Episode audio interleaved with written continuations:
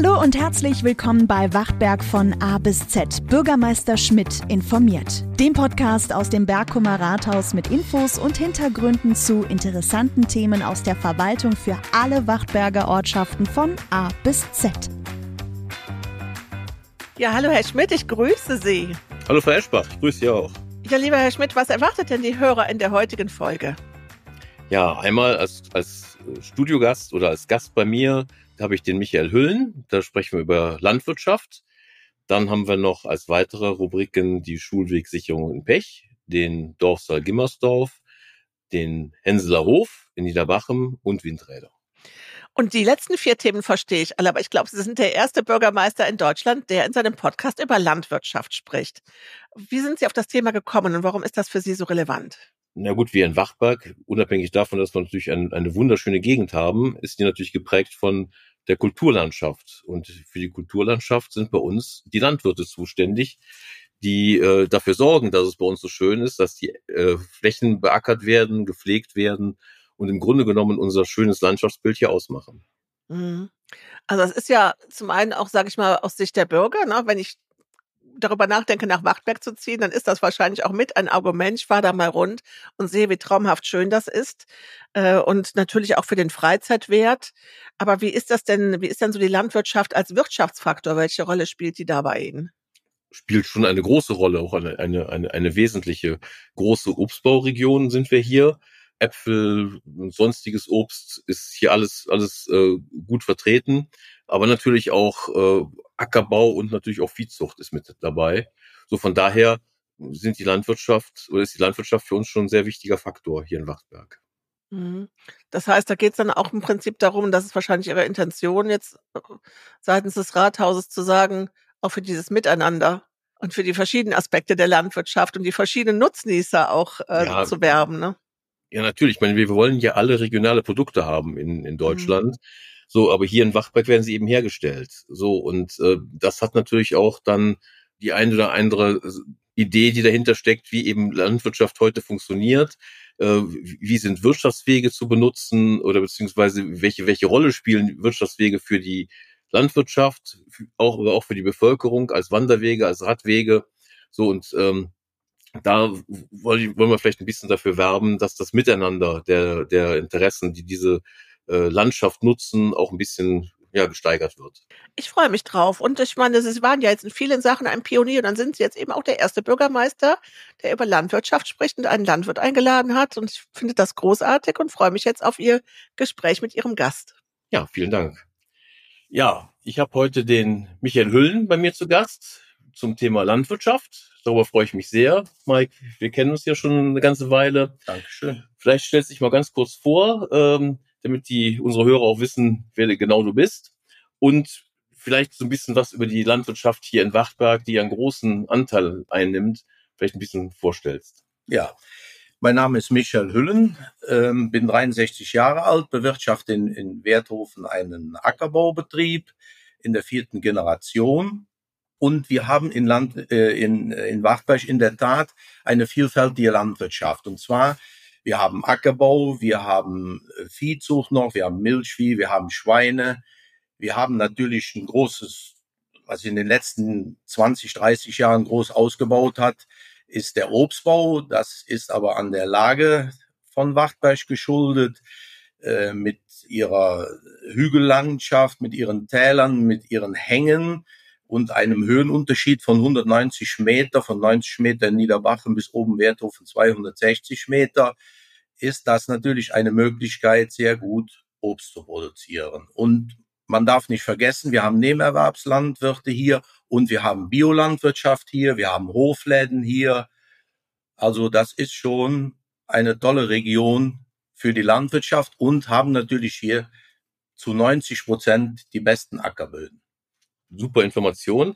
Zu den, zu den Hofläden fällt mir ein, da sind wir ja eigentlich der größte Wochenmarkt in Nordrhein-Westfalen, ne, mit den ganzen Hofläden. Also wir haben, wir haben relativ viele Hofläden. Der eine Hofladen macht in der Richtung Bio, der andere Hofladen macht ganz normal konventionell, verkauft Eier, Fleisch, also das ganze Portfolio Gemüse ist hier bei uns schon kann man hier in Wachberg einkaufen. Hier, also, hier bekommt man quasi direkt vom Erzeuger. Aber man, man kann auch sagen, hier bei uns in den, in den, in den Märkten, im Lebensmitteleinzelhandel wird ja mittlerweile auch, und das ist auch gut so, die, äh, die heimischen Lebensmittel auch angeboten. Und das ist wichtig und da sehe ich die Zukunft auch unserer Landwirtschaft drin. Und wir wollen ja alle regionale Produkte haben, ohne lange Wege, frisch vom Feld nach Möglichkeit. Und das ist hier in Wachberg gewährleistet. Jetzt bin ich ja immer so ein bisschen unterwegs in, in Wachberg bei, mit meinem Termin Bürgermeister vor Ort. Ähm, da kriege ich natürlich immer das eine oder andere natürlich auch mal gesagt. Da gibt's Fragen. Eine Sache sind immer so diese die Sache mit den Wirtschaftswegen. Da sind Fahrradfahrer unterwegs, die ja auch, unsere Wirtschaftswege sind ja für die Fahrradfahrer zugelassen und äh, damit die eben auch von den Landstraßen runterkommen und dort relativ sicher fahren können. Ähm, aber nicht alle sind natürlich durchasphaltiert. Äh, und dann mit den gibt's noch als weitere äh, Benutzer neben der Landwirtschaft natürlich auch noch Fußgänger. Wie ist das Verhältnis da? Wie funktioniert das? Also das ist ja in den letzten Jahren, auch seit der Corona-Krise, äh, sind sehr viele Menschen nach Wachtberg gekommen. Der Freizeitwert der Gemeinde ist natürlich enorm. Es zieht die Leute alle nach Wachtberg. Finde ich erstmal gut. Hm? Zeugt ja auch davon, hier ist eine schöne Kulturlandschaft, die kann man sich erholen, gute Luft, gute Aussicht. Alles ist wunderbar. Jetzt muss man aber dazu sagen, oder möchte mal informieren, wo die Wirtschaftswege herkommen. Und zwar vor 100, 120 Jahren war die erste Zusammenlegung hier in Wachtberg und haben unsere Urgroßväter diese Wege abgegeben, entgeltlos abgegeben und die Kommune hat dann die Wege ausgebaut. Früher waren natürlich mehr Landwirte in der Kulturlandschaft und in der Gegend unterwegs wie heute. Heute sind wir nur noch ein paar und werden noch leider auch hier in Wachbrech immer weniger. Und ja, der Zuzug oder der Strom in, in unsere Gemeinde ist in, einfach enorm. Jetzt, wie gehen wir jetzt damit um? Wir haben alles. Wir haben, wir haben ältere Leute, wir haben jüngere Leute, wir haben Kinder, wir haben Familien, wir haben alles auf unseren Wegen. Und da hilft es nur miteinander, auch diese, wie zum Beispiel die Apfelroute, die auf unseren äh, Wegen liegt, oder andere Route, Eifel, äh, Routen und so weiter. Kahnroute. Ja, ja, äh, so. Und dann werden die Leute ja auch irgendwo ein bisschen durch die Karten zentralisiert. Also haben wir in unserer Gemeinde Hotspots. So. Und natürlich sind die, jetzt muss man sich die Wege vorstellen, die asphaltierten Wege haben eine, eine Breite von drei Meter. Und wir fahren mit, den, mit der Maximalbreite von drei Meter darüber mit unseren Maschinen. So, wo bleibt jetzt der Platz, wo wir uns oder wo wir aneinander vorbeikommen? So, das geht nur miteinander. Es geht nur informieren. Das heißt, wir müssen beide aufeinander aufpassen. Ja, manchmal ist es schlecht möglich für uns auszuweichen. Wir möchten es, wir können es nicht, weil ein Zaun da ist oder sonstige Dinge oder eine Furche. Da möchte ich den, den, ja, den Radfahrer, den Fußgänger bitten, wenn er das erkennt, wenn er das sieht, auch mal auf die Seite zu gehen. Und da kann er auch mal ruhig auf unsere Fläche treten. Das ist nicht das Schlimmste. Das, diese und natürlich auf der anderen Seite, wenn wir mit den großen Maschinen kommen, wo wir, wo wir es können, auch an meine Berufskollegen bitte Platz machen. Also gegenseitige Rücksichtnahme ist natürlich immer ein ganz, ganz wichtiger Punkt. Und wenn man die Landmaschinen, die heute so rumfahren, das sind ja nicht mehr diese kleinen, schnuckligen Traktoren, sondern das sind ja Riesendinger. So, und da sollte man sich natürlich nach Möglichkeit nicht mit anlegen. Und ähm, ich glaube, die Sicht von diesem Traktor auf äh, die Seite, auf, auf nach vorne, ist auch durch Schaufel oder was gerade transportiert wird, auch mitunter eingeschränkt. Von daher kann man wirklich nur appellieren, dass man da auf sich aufpasst und äh, sich als Radfahrer, als Fußgänger dann auch äh, sachgerecht benimmt oder, oder verhält. Ne, sagen wir es einfach so, dass man sich nicht unbedingt mit dem Traktor anlegen sollte und wie der Mike schon gerade gesagt hat, diesen Schritt beiseite. Also ich fände das schön, wenn man da mal ein bisschen mitdenken würde, wenn man das halt sieht, man erkennt das ja irgendwo, ah ja, da, da ist noch Platz oder da ist kein Platz. Einfach erkennen, ja, wir müssen uns die Wege teilen und ja, wir kommen aneinander vorbei. Dann funktioniert das so. Aber was ich hier auch sagen möchte, das funktioniert bei 95 Prozent mindestens der Menschen. Genau. Das muss man auch sagen. Und ja, diese Restprozente, als Gemeinde werden wir mit umgehen müssen. Ja, natürlich. Ich denke, das ist auch grundsätzlich kein Problem. Wir versuchen als Gemeinde auch die Wirtschaftswege in Schuss zu halten. Bedeutet, äh, dass die Qualität natürlich immer besser wird. Da, wo Radwegerouten ausgewiesen sind, versuchen wir auch oftmals den Lückenschluss, dass es dann eben entweder mit einer wassergebundenen Wegedecke oder eben mit einer mit, einer, mit einem Teerüberzug dann auch äh, besser befahrbar ist. Äh, aber es gibt natürlich auch Wege, die sind, die können wir gar nicht asphaltieren äh, und ist auch nicht sachgerecht, weil wir sind hier eigentlich auch, oder wir wollen ja eigentlich auch aufpassen, dass wir nicht eine zu große Bodenversiegelung bekommen. Ja. Und mit Teerüberzügen ist es eben so, dass dann auch äh, die Aufnahmefähigkeit des Weges nicht mehr da ist. Von, für, für Wasser. Ne? Also ich persönlich äh, finde die, die wassergebundene Decke ganz gut als Alternative zum Asphalt. Ja, ja, ist natürlich für uns auch, wir müssen ja auch die Wege reinigen, dann wären wir schon beim nächsten Thema, Wegeverschmutzung. Genau. Sollte man auch gegenseitig Rücksicht nehmen und dem Landwirt auch mal ein bisschen Zeit lassen, dass er es macht. Und wenn er es halt nicht macht, am besten den Landwirt vor Ort ansprechen, nicht direkt die große Keule rausholen, erstmal mit dem Berufsstand sprechen. Ja, wenn man es nicht rauskriegt, vielleicht mit dem Ordnungsamt dann immer da und da ist. Passiert, da, passiert ja äh, auch. Passiert ja auch, ist ja auch kein ja. Thema äh, kann man das nicht machen und so. Ich denke, da äh, sind ja. die Kollegen offen. Und, Aber ich meine, ist ja klar, wenn, wenn, wenn der Landwirt gerade in der Ernte ist und der fährt jeden Tag sich mal aufs Feld drauf, wieder runter, dass dann ein Weg mal verschmutzt ist. Er muss halt am Ende des Tages dann wieder sauber sein, dass da keiner über irgendwelche Erdklumpen stolpert oder sich, sich äh, verletzt. Ja. Ähm, aber ich glaube, das ist auch bei den Landwirten da und das machen die auch. Von daher sehe ich da gar keine Schwierigkeiten. Die Anzahl der Beschwerden, die wir diesbezüglich kriegen, zeigt das auch. Die sind nämlich nicht so häufig. Die sind nicht so häufig. Nein. Ja, also schon mal gut. Also von daher, es gibt immer mal wieder äh, Momente, wo das der Fall ist. So, aber wenn wir dem dann nachgehen, wird es auch erledigt. Ja. Also da, da ist eigentlich auch zwischen Gemeinde und äh, Landwirten ein gutes Zusammenarbeiten. Da gibt es eigentlich keine, keine großen Schwierigkeiten. Ja, das kann ich auch bestätigen, die Zusammenarbeit der Kommune und, und mit uns Landwirten, das ist schon, kann man sagen, hier in Wachberg über Jahrzehnte schon. Mhm. Das muss man einfach sagen. Genau. So ein weiteres Problem, was mir immer wieder, wieder zugetragen wird, ist natürlich der berühmt berüchtigte Hundekot. Wir haben hier auch in dem Podcast schon mal drüber gesprochen. Ähm, Hundekot auf Wirtschaftswegen, in, in den, den, den, den Feldreinen und natürlich mitunter auch in den Ernteflächen. Ähm, das ist natürlich eine Sache, die nicht, ärger, nicht nur ärgerlich ist, sondern eigentlich auch sehr gut vermeidbar ist.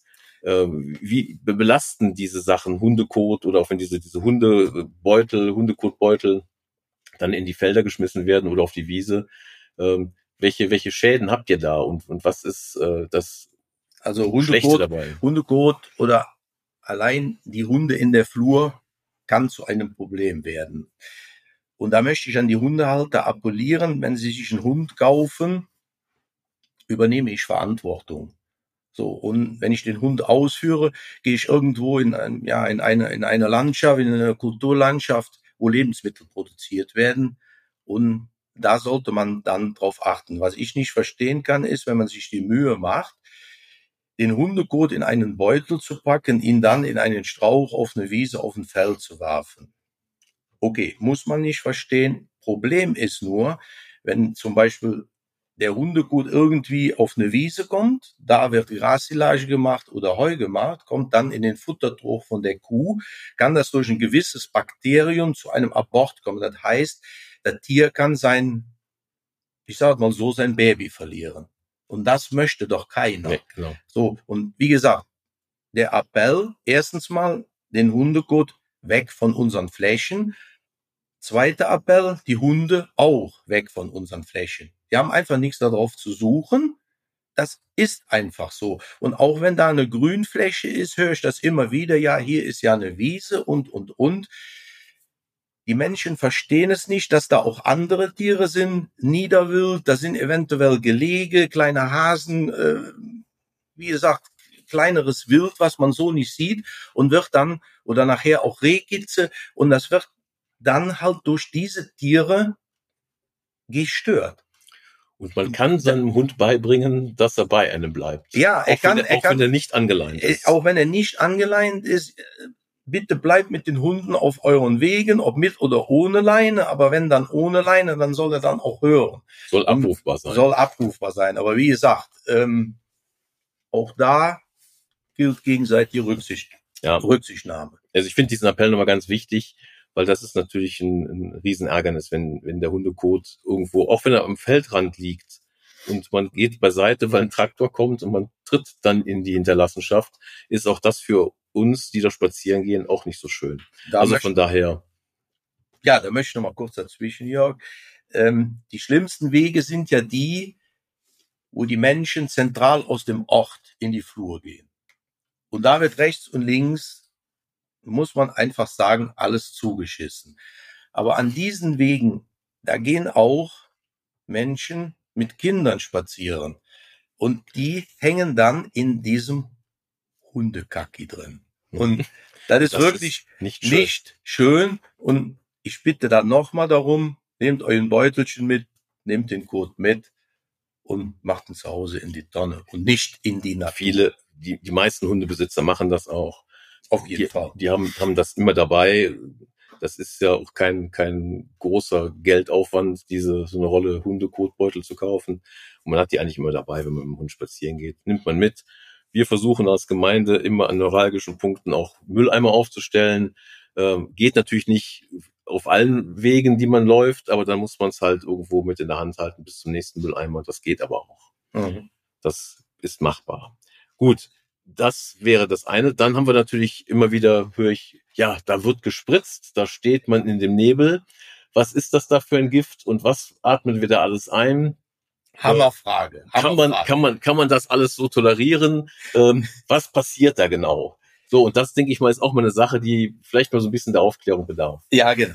Äh, das, das Schlimme ist ja, dass, dass, dass, dass die Menschen darüber nicht äh, aufgeklärt sind. Da wird, äh, wird ein Bild gemacht ähm, und, und, und die Menschen kennen nur ein Thema, Glyphosat. Glyphosat, total Herbizid, der Bauer spritzt alles kaputt. Wird natürlich auch durch die Medien, durch die Bilder forciert. Da fährt einer durch ein blühendes Rapsfeld mit der Spritze. Hinten ist noch eine dunkle Wolke, vorne ist noch ein Totenkopf drauf und dann äh, ist das Glyphosat, der Bauer spritzt alles tot, ist natürlich der größte Quatsch. Glyphosat wird da gar nicht eingesetzt, sondern da wird mit Pflanzenschutzmitteln gearbeitet, ob das im Obstbau ist, im Weinbau ist, im Ackerbau ist, im Grünland ist, im Grünland eher weniger, aber halt äh, bei dem klassischen Ackerbau und bei dem konventionellen Anbau. Da gibt's Pflanzenschutzmittel, die sind ähnlich, muss man sich das vorstellen, geprüft wie Medikamente. Ja, und auf jeder Verpackung steht drauf, wo, wie und zu welchem Zeitpunkt dieses Mittel angewendet werden kann und wo auch irgendwann Schluss ist vor der Ernte. Ja, die Wartezeiten und so weiter und so fort. So, und ähm, wir müssen einfach die Pflanzenschutzmittel haben. Wird ja meistens, wird das ja dann, wenn die Medien das bringen, wird da von Pestiziden gesprochen und so weiter. Aber das sind Pflanzenschutzmittel, wo wir unsere Pflanzen mit schützen. Und wir, die sind teuer. Und wir wollen davon so wenig wie möglich ausbringen. Und das ist ja jetzt im Moment gerade das Thema. Gestern hatten wir die Abstimmung im EU-Parlament. Ich schätze mal, dass wir schon sowieso von den 90er Jahren bis heute 30 Prozent der Mittel einsparen konnten. Und ich war auf der Agritechnica gewesen. Das wird noch eine, in den nächsten Jahr, Jahren, Jahrzehnten eine digitale Revolution geben mit kameragesteuerter Ausbringung, nur noch da spritzen, wo der Schaden oder, oder wo das Problem Unkraut ist. Ähm, und auf der Fläche, wo nichts steht, wird halt nicht gespritzt oder auf dem Baum, auf dem Blatt, nur diesen Punkt zu treffen, wo die Krankheit ist. Das wird kommen. Dadurch werden wir auch nochmal Mittel einsparen können. Aber ich sage auch hier ganz klar, ohne Pflanzenschutzmittel riskieren wir die Lebensmittelsicherheit. Nicht nur hier in Wachtberg oder in Deutschland, mhm. sondern in ganz Europa. Und das ist das Thema. So, jetzt, jetzt kommen wir darauf, wie bringen wir das auf die Fläche? Jetzt muss natürlich der Obstbauer seitlich spritzen in die Höhe. Da gibt es aber auch mittlerweile schon sehr, sehr gute Technik. Aber es ist ja natürlich klar nicht ganz zu vermeiden, dass wir irgendeinen kleinen Spritznebel haben. Ich kann aber auch jedem sagen, der, der alleinige Geruch, wenn es mal einer riecht, wenn er an einer Plantage vorbeifährt und so weiter und so fort, wird man nicht krank von. Ist einfach so, ja. Das wäre jetzt selbst, meine Frage gewesen. Und, und, selbst wenn er auch mal, ähm, bin ich auch schon mal gefragt worden, ist mir selber auch schon mal passiert, etwas von dem Nebel abkommt, sage ich auch, passiert auch noch nicht. Er kriegt das ja nicht jeden Tag. Ja, und aber wie gesagt, wir passen darauf auf. Nur wenn der Obstbauer durch die, die Plantagen fährt, sieht der ja nicht den Radfahrer kommen oder den Fußgänger oder oder oder. Ja, und wenn ich das dann als als als als Besucher der Kulturlandschaft oder als Naherholungssuchende sehe, da wird gespritzt, möchte ich hier auch noch mal drum bitten, wie ich das eben mit den Wegen gesagt habe, lass mal aufeinander aufpassen, da kommt was, da kann ich jetzt nicht stur durchfahren. Ich halte lieber gerade den Moment an, der Obstbauer fährt raus, sieht uns, man kann auch mal kurz mit dem sprechen. Das wäre am allerbesten. Hier, was machst du da, ja? Mhm. Aber da muss man natürlich auch dabei sein. Da sitzt nicht jeder Betriebsleiter äh, selber auf dem Schlepper, sondern auch Mitarbeiter und so weiter und so fort. Da kann das schon mal etwas schwierig sein. Aber spritzt ihr denn auch natürliche äh, Mittel oder ist, ist es gibt es gibt es gibt ja der biologische Anbau, die spritzen hauptsächlich mit mit mit biologischen Mitteln, wir spritzen mit chemischen Mitteln, das ist einfach so. Und äh, ja, da ist ab und zu schon mal was Schwefel dabei und so. Äh, das schon, aber man muss auch dabei sagen, die, die, die Chemieunternehmen, die diese Mittel produzieren, sind auch ganz groß jetzt in der Forschung und in der Wissenschaft und das sehe ich als Riesenschritt und das müssen wir unterstützen, dass wir diese Mittel in den nächsten, man kann das nicht Jahren sagen, aber Jahrzehnten werden wir die gegen, gegen, gegen biologischen Pflanzenschutz, bin ich der Überzeugung, wird das, wird das irgendwann, ja, ausgetauscht vielleicht nicht, aber stark reduziert. Mike, ich fasse mal kurz zusammen. Dann ist es also mit der Spritzerei so, dass zum einen natürlich nichts wirklich gesundheitsgefährdendes gespritzt wird. Wir haben ja hier Lebensmittel. Aber vielleicht als kleiner Appell, wenn man sieht, dass gerade gespritzt wird, dann wartet man vielleicht mal den Moment ab, dass man nicht gerade in so einen, so einen unbeabsichtigt in so einen Nebel reinkommt, zur eigenen Beruhigung sicherlich. Und wenn man dann irgendwie noch Fragen hat, dann kann man auch den Landwirt jederzeit ansprechen und sagen, was passiert da. An, ansonsten auch hier gilt wieder gegenseitige Rücksicht, Rücksichtnahme und äh, das funktioniert. Aber wir brauchen diese diese Schutzmittel eben, damit die das Obst und die Produkte eben auch die entsprechende Qualität bekommen. Ja, natürlich auch das Brot, Getreide und, naja, und, und die Zuckerrüben und das Ganze. Und ähm, man kann auch dabei sein, wenn man jetzt an einer Plantage irgendwie dran wohnt, den Menschen ja einfach mal sagen, der Geruch macht mal eine halbe Stunde das Fenster zu, wenn es mal ist. Es ist ja nicht jedes Mal. Mhm. Und ich denke, da kann man mit leben und ja. sollte dann auch, wenn, genau, damit umgehen. Jetzt habe ich noch ein Thema, was auch immer wieder Thema ist. Wir hatten es ja auch im Podcast schon das ein oder andere Mal, aber ich glaube, man kann gar nicht genug darüber sprechen. Sind die allseits beliebten und äh, schönen Folientunnel. Jawohl. Ähm, das sind ja auch auch auch äh, Sachen, die natürlich jetzt, sage ich ganz ehrlich, für unsere Landschaft nicht die schönsten sind. Man kann sich sicherlich was Schöneres vorstellen, aber vielleicht kannst du mal was darüber sagen, warum diese Art von, von, von Landwirtschaft oder von Anbau nötig ist und was vielleicht passiert mit, mit Obst, was diese Qualitätsanforderungen, die heute so gefordert sind, nicht erfüllt, was so auf dem Großmarkt passiert mit so einer Ladung äh, und warum es vielleicht nötig ist, das zu machen und inwieweit ihr auch darauf achtet, dass das trotzdem noch äh, verträglich ist. Ja, die Folientunnel schützen unsere Ernten. Und das ist eine ganz wichtige Sache. Die Folientunnel sind auch dafür da, Pflanzenschutz zu reduzieren. So. Und wir müssen die heutigen modernen Betriebe, die müssen ihre Ernten schützen. Ob das jetzt mit Folientunnel ist oder mit Haarnetzen ist, die können nicht einfach durch einen Starkregen oder durch ein Gewitter oder durch einen Hagelschlag können die ihre Ernten verlieren. Wir können in den Folientunnel hochwertige Lebensmittel produzieren, das von ja von uns verlangt wird, vom Lebensmitteleinzelhandel, wo wir auch drüber vermarkten. Das kann nicht jeder äh, ja privat vermarkten oder über einen Hofladen vermarkten. Im Endeffekt wird für den Lebensmitteleinzelhandel produziert und der hat die höchsten Ansprüche in, kann man fast sagen, hier in Deutschland, in ganz Europa an uns. Und da ist der Folientunnel oder das Haarnetz eine Absicherung für die Ernte und wir müssen ja auch in dem Wort Landwirtschaft ist ja auch Wirtschaften drin. Wir müssen Geld verdienen, um wieder reinvestieren zu können. Wir haben eine Verantwortung für unsere Betriebe, für unsere Familien und dafür, ja, werden solche Dinge halt gemacht, um vernünftige Ernten zu fahren, um uns hier in der Region mit Obst, mit Gemüse oder wie auch immer zu versorgen. Welche Rolle Für die, für, für, die, für, die, für, die, für die Optik ist das natürlich nicht schön. Das weiß ich, das ist so. Das, ja, das da, wissen wir. glaube ich, sind wir uns einig. Ne? da äh, äh, brauchen wir nichts zu tun. Und ich meine, da hat sich ja in den letzten 20 Jahren auch schon was getan, ähm, zwecks Hinstellen von den Tunneln und Jetzt, so weiter. jetzt kommt ja immer noch mal so als, als, als Hinweis das Problem der Bodenerosion. Da denke ich mal, sind die, sind die Folientunnel natürlich auch eher als Schutz zu sehen, aber sagt, wenn es anders ist. Aber es ist natürlich auch äh, die Frage immer mit Starkregen. Was passiert mit den Folientunnel? Verstärken die den Starkregen oder kommt es darauf an, Ja. wie man sie au ausrichtet? Verstärken den Starkregen natürlich nicht. Nein. Kommt runter, fällt auf die, Fol- Erde. Die Folgen. Und, und die, die Folgen davon könnte man jetzt sagen, es kommt doch immer drauf an und da wird ja auch darauf geachtet, wie wird der Folientunnel aufgestellt. Man muss aufpassen, dass halt der Folientunnel, es gibt ja zwei verschiedene, es gibt ja die, die Stellagentunnel und die Folientunnel. So, bei den Folientunneln sind ja die Dämme unten drin, bei den Stellagen ist ja unten frei, da wächst ja Gras drin. Da Oder kann das Wasser ja noch im Prinzip könnte, auf könnte auf dem Parkplatz au- aufgestellt werden. Könnte, ja.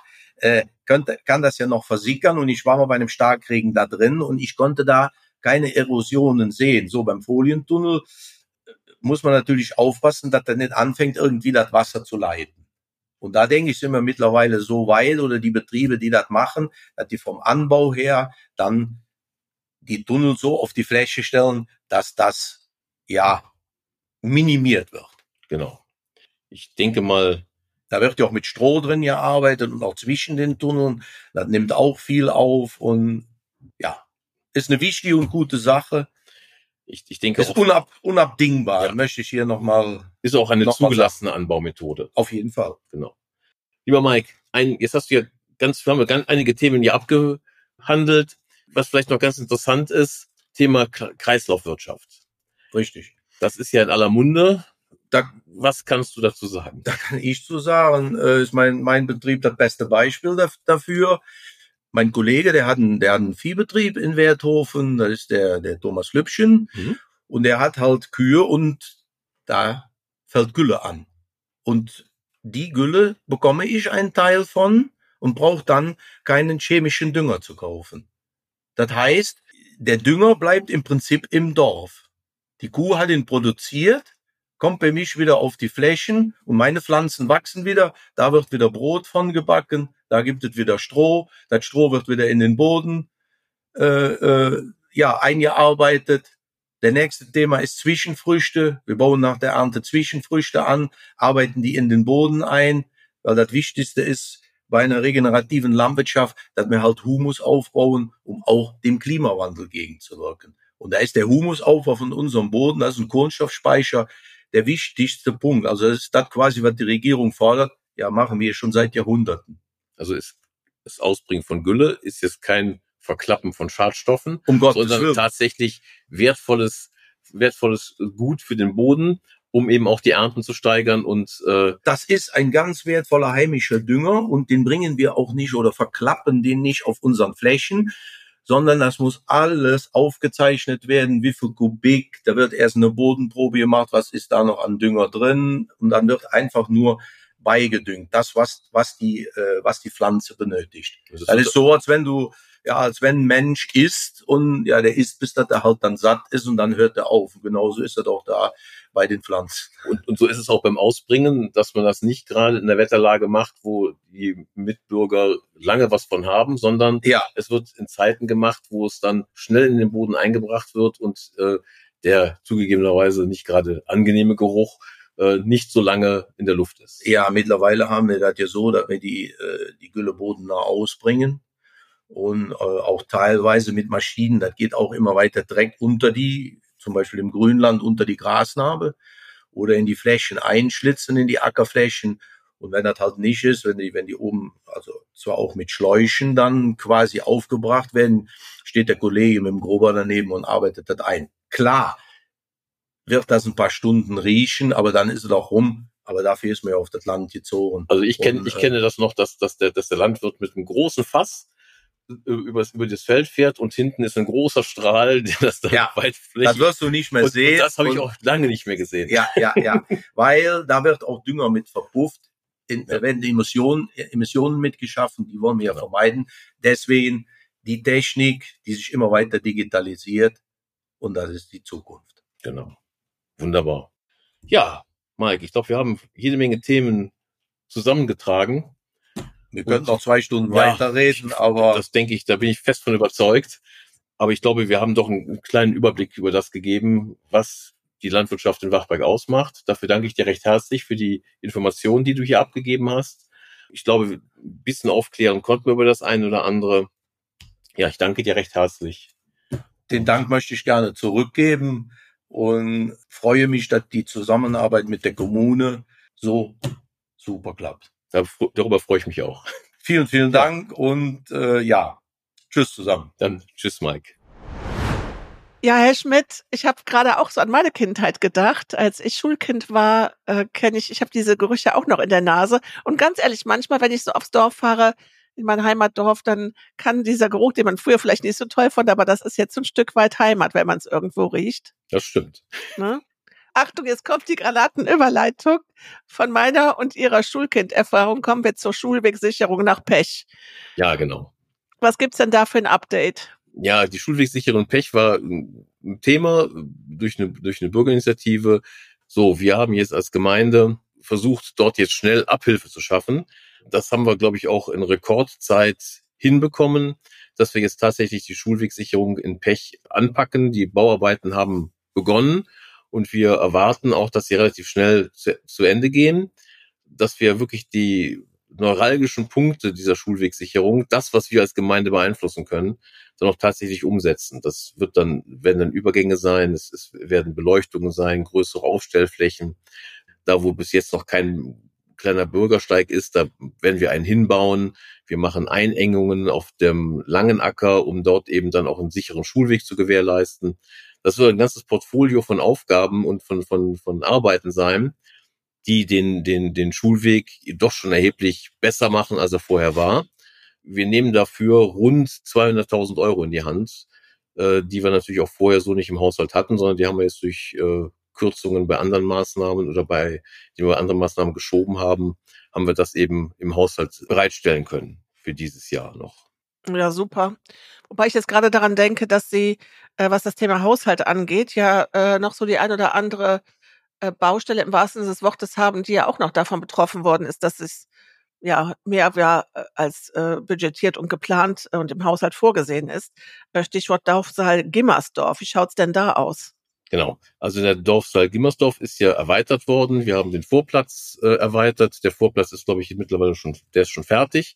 Äh, und der Dorfsaal wird jetzt auch sukzessive fertig. Also auf alle Fälle so, dass äh, die Veranstaltungen, die dann für den, für den, für den Karnevalsverein und sowas äh, avisiert sind, dann auch tatsächlich schon im neuen Dorfsaal stattfinden können. Ähm, auch hier haben wir den ganzen Dorfsaal umfangreich auch energetisch saniert und das ist jetzt wirklich ein richtig schönes, schöne Sache geworden, äh, der Dorfsaal, dass da auch wieder wirklich für viele Feiern zur Verfügung steht und auch noch äh, einen Zusatzanbau bekommen hat, wo so kleinere Veranstaltungen stattfinden könnten können. Und äh, das ist wirklich ein echter Gewinn. Da freue ich mich drauf, wenn wir den dann, ich denke mal, Anfang nächsten Jahres irgendwann eröffnen können. Also ich meine, das ist jetzt das Wichtigste, dass im Rheinland zu Karneval alles parat ist. Von dem das her. Sind, das sind ja auch wichtige Veranstaltungen, Karneval. Das ist ja Brauchtum pur. Ja. So, und äh, im Rheinland leben wir davon. Also von daher ja. müssen diese Dorfsäle dann auch wirklich parat sein. Und ich bin ja ein großer Freund von Dorfsälen, weil die tatsächlich ermöglichen, dass in den einzelnen äh, Ortschaften auch tatsächlich gesellschaftliches Leben stattfinden kann. Weil man kann nicht immer ein Zelt aufbauen für irgendwas. Äh, so ein Dorfsaal ist einfach, gehört mit zum, zum Dorfmittelpunkt dazu. Und da, wo wir die haben, sollten wir die auch pflegen und äh, auch schön machen. Das ja, aber ich fand jetzt bei Ihnen auch ganz besonders diesen Ansatz, dass Sie sagen, wir gehen mit dem Anbau auch nochmal in die kleinen Räume rein, weil das ist halt einfach auch ein großer Bedarf, ja. Der Saal, ja. ja, wird einmal im Monat gebraucht, aber wie oft gibt es so kleine Gruppen, die auf der Suche nach etwas sind, wo sie sich einmal die Woche treffen können und dass das mal so mitgedacht wird, ähm, also das fand ich auch einen tollen Ansatz. Ja, also das ist wirklich eine, eine schöne Sache und wenn man das mhm. jetzt sich anguckt, ist das wirklich gelungen in meinen mhm. Augen. Dann haben Sie noch eine andere Immobilie, die kurz vor der Fertigstellung ist oder schon fertiggestellt ja, die ist. Die ist sogar schon fertig, die ist sogar schon schon eröffnet und übergeben. Das war ein, ein Langzeitprojekt äh, in Niederbachem, der Henseler Hof. Da sind, äh, das war ja so ein ganzes äh, Dorfentwicklungskonzept, wo auch Straßenzüge und ein, ein weiterer Platz noch davon betroffen waren. Aber der Henseler Hof natürlich als als Kernthema, den haben wir jetzt auch umfangreich äh, saniert, energetisch fit gemacht der, der ist jetzt eröffnet. Da können jetzt auch schon, glaube ich, jetzt am Samstag schon die erste Karnevalsveranstaltung kann dort stattfinden. Kleinere Veranstaltungen sind natürlich auch möglich. Und äh, den haben wir wirklich schön eröffnet und das ist wirklich ein ganz, ganz toller Raum geworden äh, und ein Saal, der wirklich, äh, also ich finde den einfach toll. Im Gegensatz zu vorher ist es ein 200 Prozent Gewinn in meinen Augen. Ja, genau. Also die Fertigstellung ist das eine. Fertig ist er. Die ersten Veranstaltungen sind, aber Sie sind noch auf der Suche nach einem äh, Pächter. Genau, ein Pächter für die kleine Wirtschaft, die äh, sich im Hänselerhof befindet, den suchen wir noch.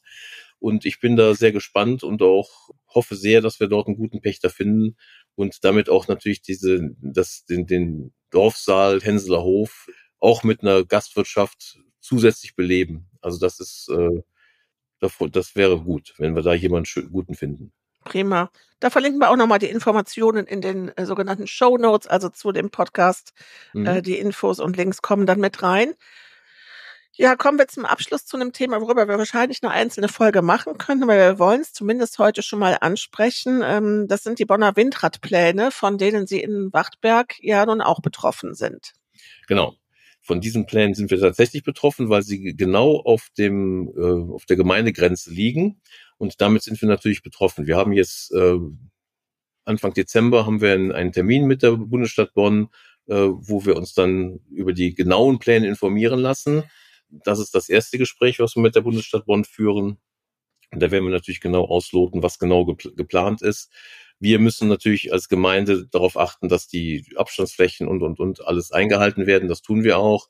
Wir haben natürlich als, als Gemeinde Wachberg da ein großes Interesse zu erfahren, was genau dort geplant ist denn wir haben das äh, Radom hier in, in Wachtberg, was einen gewissen Schutzbereich auslöst und äh, da muss dann auch genau geguckt werden, was ist alles möglich. Äh, aber für die Wachtberger Bürger ist es natürlich äh, gestern eine ganz neue Situation, dass Windräder doch so nah rücken und da müssen wir mal gucken, was, was das Gespräch gibt. Mhm. Wir bleiben mit Bonn im Gespräch und werden natürlich dann auch entsprechend äh, unterrichten, was daraus gekommen ist. Herr Schmidt, Sie äh, sind ja auch schon die ersten ähm, ja, Nachrichten, E-Mails gekommen, die bei Ihnen im Rathaus gelandet sind. Vielleicht können wir den Podcast dazu auch mal nutzen, so dass Sie mal eine ähm, allgemeine Stellungnahme dazu nehmen, wie Sie äh, dieses Verfahren einschätzen und wie Sie da die Bürger mitnehmen können, was da für Sie wichtig genau. ist. Also die Wachberger können auf alle Fälle versichert sein, dass äh, ich als Bürgermeister und auch die Gemeindeverwaltung darauf achten, dass die äh, Rechte der Gemeinde Wachberg gewahrt bleiben, dass Abstandsflächen äh, eingehalten werden und, und, und. Das, das werden wir alles äh, von uns aus über, über, überprüfen und natürlich auch begleiten. So, von daher äh, bleiben wir da mit Bonn im Gespräch und, und warten jetzt erstmal die Informationen ab, die wir jetzt äh, Anfang nächsten Monats von Bonn bekommen. So, und ja. dann müssen wir das bewerten und äh, werden natürlich dann auch mit den Bürgern im Gespräch bleiben. Schön. Prima. Ja, Herr Schmidt, die nächste Folge wird schon unsere Jubiläumsausgabe. Dann gibt es den Podcast ein Jahr. Ähm, Wahnsinn. Oder? Ja, und toll. Das heißt, wir machen zum Jubiläum auch noch mal eine Aufnahme, die vor Weihnachten ähm, ja. ausgestrahlt wird. Welches Thema haben Sie sich denn für die Weihnachtsausgabe vorgenommen? Ja, also für die Weihnachtsausgabe haben, haben wir uns oder habe ich mir ein wichtiges Thema ausgesucht, nämlich Ehrenamt.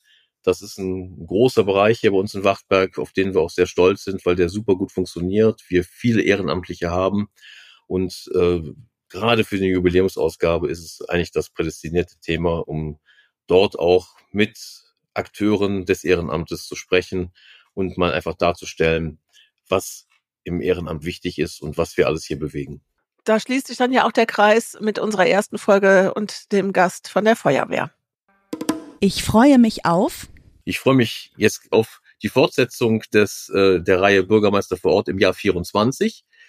Die Termine für Januar sind äh, am 16.01. von 17 bis 19 Uhr in Liesem sowie am 30.01. von 17 bis 19 Uhr in Niederbachem. Wir fangen jetzt diesmal nicht im Alphabet vorne an, sondern in der Mitte. Wir haben jetzt einmal vorne angefangen, einmal hinten und jetzt fangen wir in der Mitte an, damit jeder mal in die kalte und in die auch in die, in die schöne Jahreszeit kommt.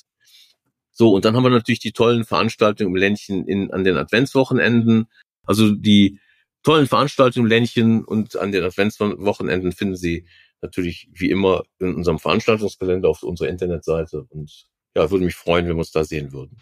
Also nicht nur, dass wir uns da zwei sehen und Glühwein trinken, sondern dass auch ganz viele Bürger dort mit Ihnen wieder das Gespräch suchen. Genau. Sie sind ansprechbar.